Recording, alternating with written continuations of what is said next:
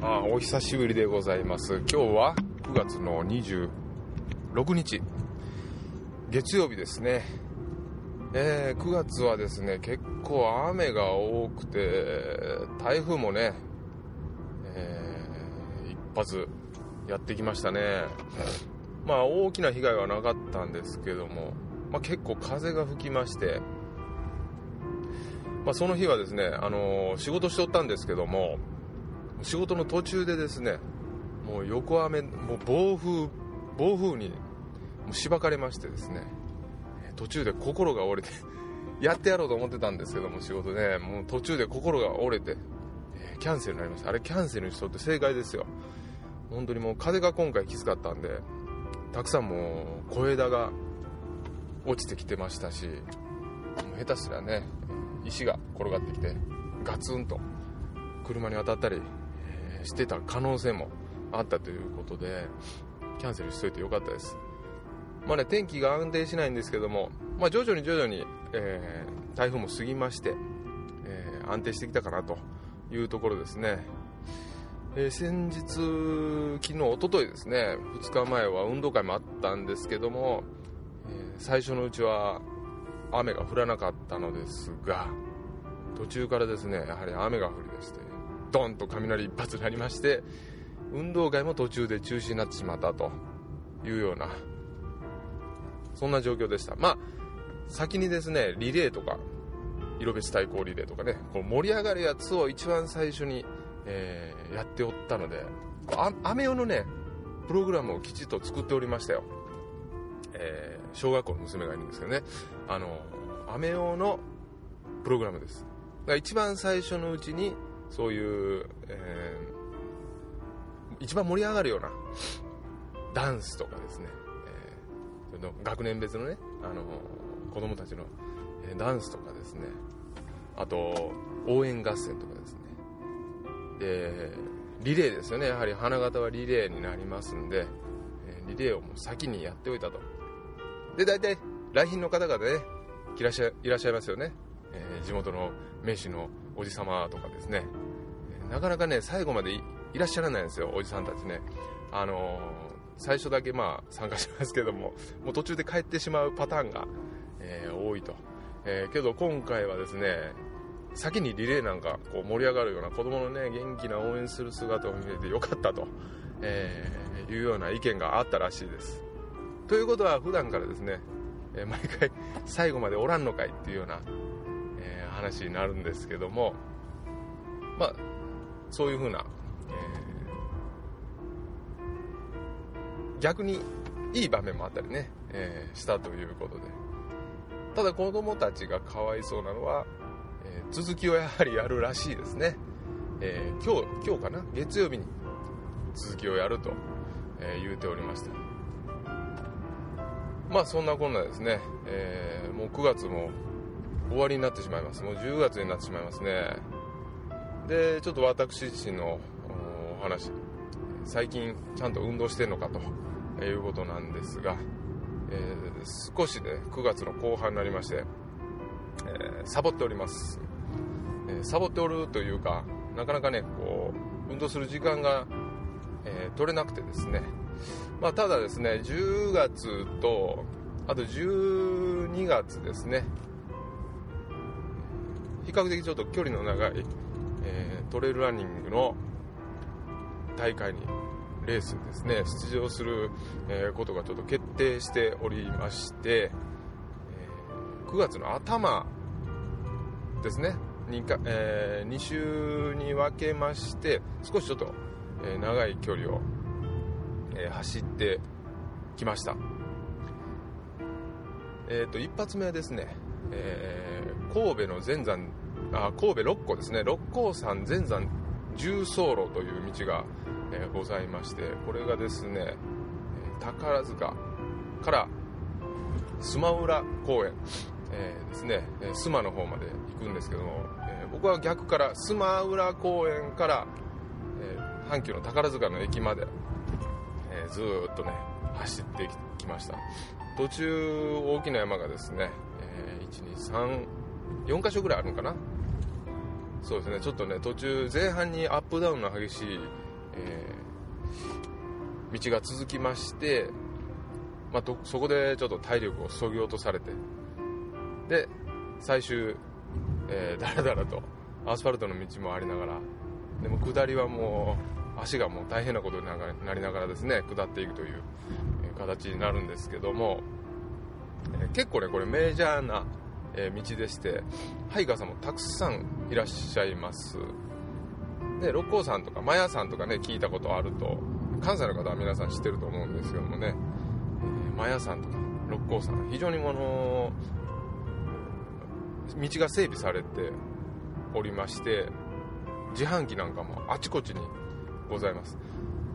でちょうど9月の頭でしたから暑かったんですね。で暑いので途中でやはり水が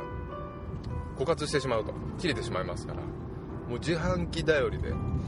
なんとか、えー、こぎつけました、えー、途中でですね道を間違えまして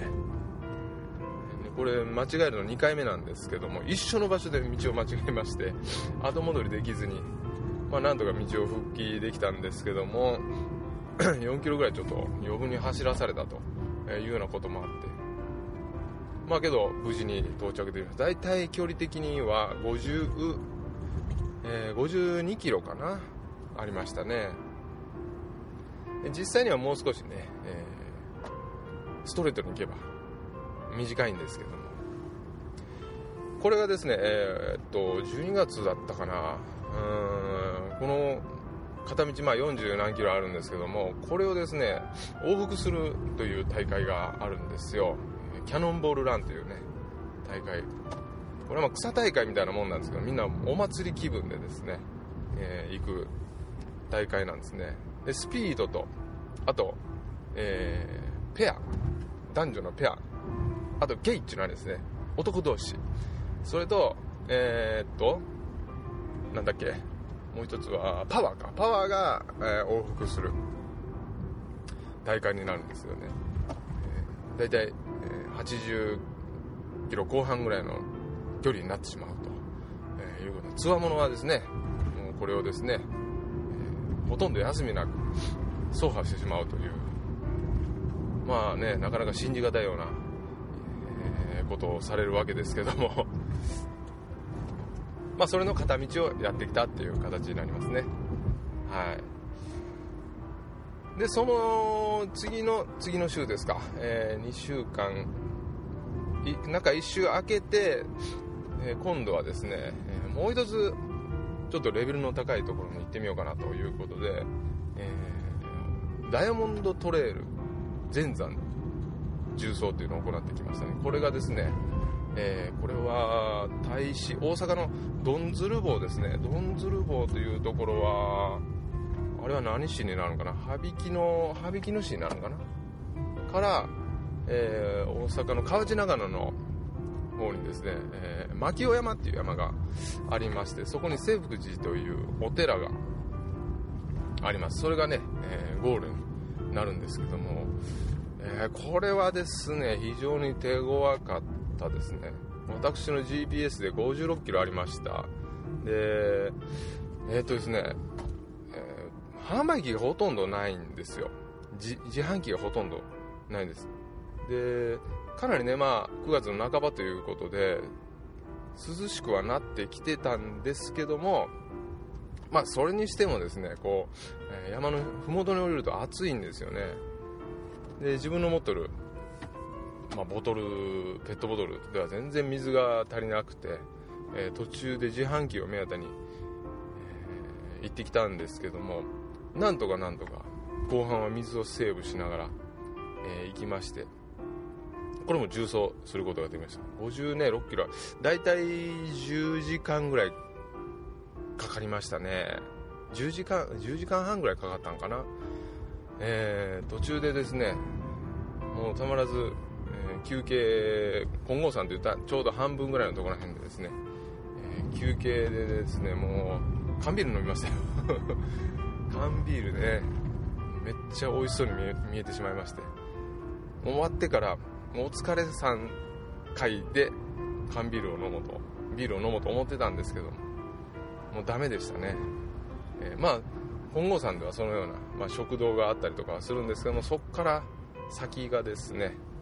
水場がほとんどないというような形になっておりましてこっちのが、えー、六甲の全山重曹よりもレベルが高いと、えー、思いましたね。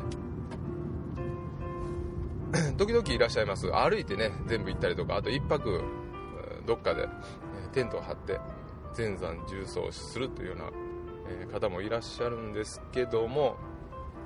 まあ、走ればなんとか行けるだろうということで、まあ、いろんな方が挑戦されておりましてインターネットにも紹介されておりますし、えブログででもですねいろいろと、え紹介されておりましたのでまあ自分も、え最近は頑張ってるんでなんとかいけるだろうと、えいう気持ちで行ってきました。あとですねこちらの方はちょっと心配しておかないといけないのがバスの時間なんですよ、えー、バスの時間がですね、えー、意外と早く終わってしまうということと、えー、私の住んでる奈良の方からはですねアクセスが非常に悪いと帰りに非常に時間かかります、まあ、ですから時間に余裕を持って行った方がいいかな、えちょうど今の季節だったら朝。そうですね。もう夜明けとともに出発するぐらいの方が始発で、えー、起点の方まで行ってそこから出発する方が無難かと思われます。大体それだったらね10時間ぐらいかけていけば、えー、夕方の4時かその辺りにはね、えー、着きますので、お寺の下までゴールのすぐ近くまでですね、えバスが来ますからスムーズに行けるかなと思います。あと途中のエスケートループエスケープルートがですね少ないのもこれ一つ、えー、難しいところでしてエスケープしようにもどこに降りていいかわからない。で降りたところで公共交通機関がですね、えー、少ないということでですねこれもかなりあの苦慮するところではございまして、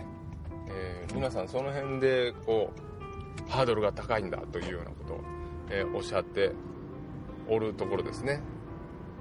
まあそんなこんなで、えー、1ヶ月に1回ぐらいのペースで収録しておりますけども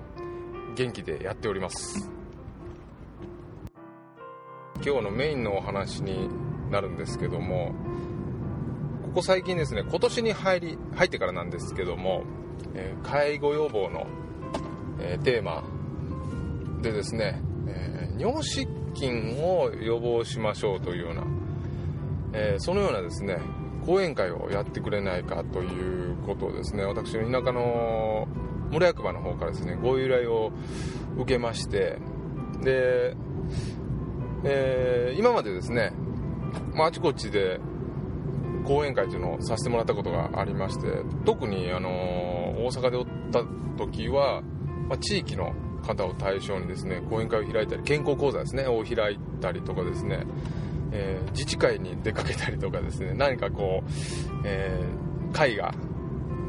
なんかこうね団体さんから依頼を受けて行ったりしたようなことは、えー、あったんですけども、え今回はですね田舎の方で、えご依頼がありましてそちらの方にちょっと足を運んでおります。全5回。えー、っともう4回4回終了しましたね。であと来月に、えもう一度講演会の方がさせていただきます、えー、テーマはですね、え骨盤底筋トレーニングというテーマでして、まあ、尿失禁が起こる原因としましてこの骨盤底筋という、えー、ちょうどねおしっこを我慢したりうんちを我慢したりするような時に活躍するような筋肉が年齢とともに弱ってきた場合などですね、まあ、そういう風な時に尿失禁が起こりやすくなると、まあ、それを予防するためにはどのようなことをしたらいいのかということでその実際にまトレーニングがあると。で非常に効果があるということで、えー、そちらの方をですねあの何かこう実技を交えて体操療法みたいな形でできないかというようなことで、まあ、引き受けさせてもらいました。でもともとですね僕もあの田舎の方ではですねそのような例えば腰痛とか膝痛とかですね、えー、そのような症状に対するような何かこう体操療法など、えー、あとツボ押し療法などできればいいなと思ってたんですけどもちょっとタイミングよくですね、依頼がありましたので、引き受けさせていただきました。で、え骨盤底筋トレーニング。ねあの聞いたことある方もいらっしゃるかもしれないですけどもこれは尿失禁に対するトレーニングでもありますし、えー、実は骨盤底筋っていうのはですね姿勢に関わる筋肉でもあります。腹圧をですね、えー、うまくこう保つような形の働きもありますので、まあ、結局腰痛の予防にもなったりとかするわけですよ。あとそうですね、えー、若い方であれば、え体型の維持ですね、えそのような形にもですね非常にまあ有用なトレーニングでございまして、まあ、これをすることによってですね、いろいろ悪いことは一つもないですから、まあ、できるだけ多くの方にちょっと聞いてもらいたいなと、えー、思ってた内容でございます。で、えー、尿失禁についてなんですけどもこれいろいろまあ種類がありまして一番多いのが腹圧性尿失禁ですね。お腹の圧力がゴンとかかった時に例えばですね、あのー、くしゃみをした瞬間とか走った瞬間とかですね慌てて走った瞬間とか、えー、笑った瞬間とかですねあと物を持ち上げてちょっと重たいものを持った瞬間にですねお腹に力がねかかるじゃないですか。その時にそのお腹の力が腹圧その圧力がですね、えー、膀胱にグッとかかった時におしっこが漏れてしまうというような状態。これがですね著しく漏れやすくなってしまっている状態が、えー、腹圧性の尿失禁っていうやつですね。それともう一つですね、えー、言われてるのがですね過活動膀胱っていうのがあるんですよ。この過活動膀胱これね結構あの えー、テレビなんかで CM なんかでもねなんか過活動膀胱なんやかんやっていうのを聞いたことある方いらっしゃるかもしれないですけども、えー、これはですね膀胱の活動がもう過活動もう良くなりすぎているというかもう過敏に膀胱が反応してしまっているような状態で例えばおしっこがですね膀胱に溜まるじゃないですか。ある程度溜まったら尿意を感じるわけなんですけども、まあ、それがですね、ま、少量のおしっこの量でですねすぐにトイレに行きたくなると。であトイレに行きたいなと思った瞬間ですねもうトイレに間に合わずにおしっこが漏れてしまうような失禁を起こしてしまうような、まあ、そういうふうなこともあるんですよね。でまあ大きく分けてこの2つなんですけども、えー、この混合型っていうのもありますから、えー、混合型になりますと混合型になりますと、えーこの2つがちょうど合わさったような状態になりますのでやはり、え、過活動膀胱の、えー、症状もありのあと腹圧性の症状もありという形になりますんで、まあ、いずれにしてもですね骨盤底筋のトレーニングをすることによってこの効果を、え、実感できるということで、えどのようなどのようなというかね、まあ、骨盤底筋トレーニングと、えー、例えばインターネットで検索をかけていただきますともうかなりたくさんこれヒットしますね。でやり方もですね、え、それぞれ、え、紹介されております。YouTube なんかでもねあるかもしれないですね YouTube 僕ちょっと見てないですけどもインターネットではですね結構、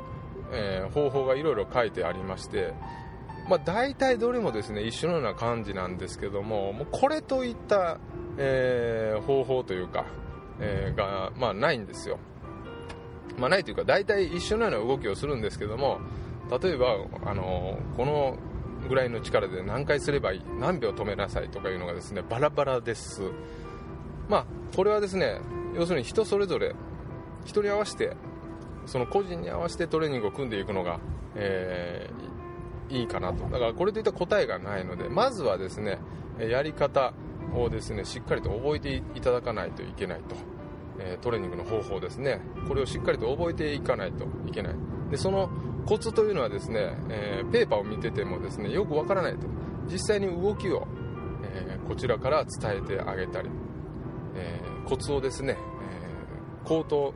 で教えたりとか、えー、あとお腹の圧力のかけ方ですねとか、えー、お腹のその、え筋肉の収縮の仕方なんかはですね、まあ、実際に、え一人一人、うん、見ていきながらするのが、まあ、トレーナー的にね、えやっていく方が絶対こう覚え覚えやすいんですよね。まあそういった、えことも含めまして、実際に、え私が前に出てでこのようにするんですよというような、えー、ことを実技させてもらうと。でまあ実技するだけでやったらこれ簡単なんですけどもある程度やはりねその知識をやっぱ持っていただいた方がいいと。なぜこの尿失禁が起こってしまうのかというような話ですよね。あとまあ先ほど言ったような種類どんな種類があるのかと。腹圧性のものがあったり、えー、切迫性、えー過活動膀胱のねそういうふうなものが、えー、あったりとかあとこう今後混じってるようなものがあるんですよっていうような話とかそれともっともっとこう、えー、て言うんでしょう、うん、前の段階というか、えー、まあ、生理学の話まではちょっとしないですけれども下腹部の解剖学ですね。骨盤底筋って大体どの辺に、えー、あるのかと。いうようなところら辺ですね。どのぐらいの大きさでどのようにして位置しているのかというようなところへで骨盤底筋トレーニングはですね骨盤底筋のみならずやはり周りの、えーえー、インナーマッスルですね。お腹の筋肉など、まあ、そのようなところら辺もやはり知っておいてもらった方がいいので、えー、それを、まあ、見ていただくという形ですね。もう簡単に図を使って説明させて、えもらいましたえー、っとですね、あとは、私はあの鍼灸の専門ですんで、この骨盤底筋トレーニングに合わせて、まあ、尿失禁の予防というか、ま、体を冷やさないようにするっていうのが、えー、一つ、えー、大きな予防法になりますので、お灸をね、皆様に体験していただきました。ここのツボとここのツボと。お灸をね、ちょっとね、え、体験していただきまして、まあ、せっかくですからね結構ねお灸をしたことがないという方がいらっしゃいましてまあ鍼灸のその体験をしていただくことによってまあこれもまた一つ普及になればいいかなと、えー、いうところら辺で実際にまあお灸をしてもらったと。だねやっぱり皆さんねいろんな反応がやっぱ出るんですよね。熱く感じる人のいればそうでもないような人も、え、いらっしゃったりとかですね。ふわっと赤くなったりとか全身がもうほかほかするっていうようなね、えー、方も出てきたりして結構ですねこう人それぞれこの感じ方が違うんですよね、まあ、その辺も非常にまあ面白いところでありまして、えー、10人ぐらいですねダーッと並んでいただきましてですねそこにお灸をですねパパパパッとつけていくんですよ。このね、あのー、こんな匂いがするんだとかね、うんまあ、もちろんね、あのー私の患者さんもいらっしゃいますからあ知ってるこの、まあ、知ってる人もいるわけですけれどもまあけど、えー、そんな人も含めながら、えー、講演会をですねやっております、まあ、最後の1回になるんですけども、まあ、もしねあの聞いてる方で、えー、来れる方田舎の方で多分いないと思うんですけども、えもし立ち寄れそうな方がいらっしゃいましたら、まあ、どうぞ参加していただければなと思っております。まあ、非常にね、えー、介護予防の観点でもそうですし意外とこの出産をきっかけに尿失禁ね、えー、ほとんどの場合は自然に治っていくんですけども、え、きっかけにちょっとね長引いてしまうような方もいらっしゃるようで、えやはりトレーニングを、必要とするような方も、いらっしゃいます。ではですからね、え年齢一応制限あるんですけどもうんあのある程度えー、その辺は見ますのでっていうてももうネタバレというかね、あの、田舎の、え、テレビの放送でですねこれ公開されてますんで、え別にね、えあの決まった年齢というのはあの特に言いませんので来ていただければこのようにするんですよっていうような形をお教えさせていただこうかなと思っております。まあまあこのような、えー、ちょっとご紹介ですねさせていただきました、えー、次回はですねまだちょっと予定が未定でございますが、えー、10月入りますと今度はですね、えー、私のその冒頭に申し上げましたようなレースがですね待っております、えー、一発目ですね10月の15日だったかな。あの田舎の方でですね、えレースがありまして、え小平寺、え小平寺トレイルランあちゃうわ、えー、何だっけ えー、トレイルジャーニーか、えー、コヘジトレイルジャーニーイントツ川というようなレースがございます。これはですね、えー、私の田舎の方が主催になっておりまして、えー、あとゴールドウィンか。が協賛してるような形なんかな、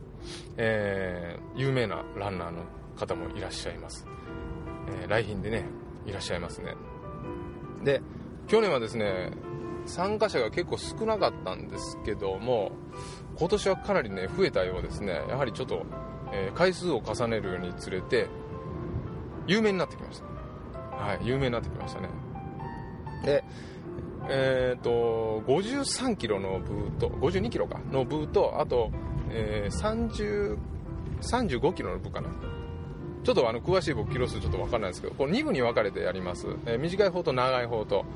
僕は今回ちょっと長い方にエントリーさせてもらったんですけども、えー、二山ですね大きな山を越えるという、えー、形になりますね。ちょっとねロードが長い。8キロぐらいのロードがありますので片道8キロですよ。往復で多分16キロ。ね。ロード長いんですよ。これ走らないといけないんで、えー、そちらのトレーニングもですねちょっと、えー、ちょっと不十分なんですけども。もう少しですねロード走っておこうかなと思っております。もう長い距離はですねもう2回この間から走っておりまして大体の感覚はもう掴んでおりますので、もうあとはもうある程度に過ごうかなと思っております。体壊してもね良くないですから。あとはもうちょっと適当に調整に、え調整しながらですね、えやっていこうかなと。でそれがまあ一発目10月。で12月にですねえー、っと12月はえー、これもですねうちの田舎から近いんですけども、えー、熊のと熊のことを取れるレースというレースがあるんですね。これは、えー、三重県のですねあれは熊野市になってくるんでしょうかね、えー、板谷という場所が開催地になるんですけども我々非常にあの、えー、馴染みの深いところですね。あの相釣りなんかでねよく行くような場所でして昔子供の頃はえー、うなぎを取りに行ったりとかですねよくした場所でして、え、そこもですね結構これ長い距離、あの、50キロ以上あるんですけどもそのレースに一応参加することなんです。これも結構な参加者がいるようでして、えー、その街を挙げてですね、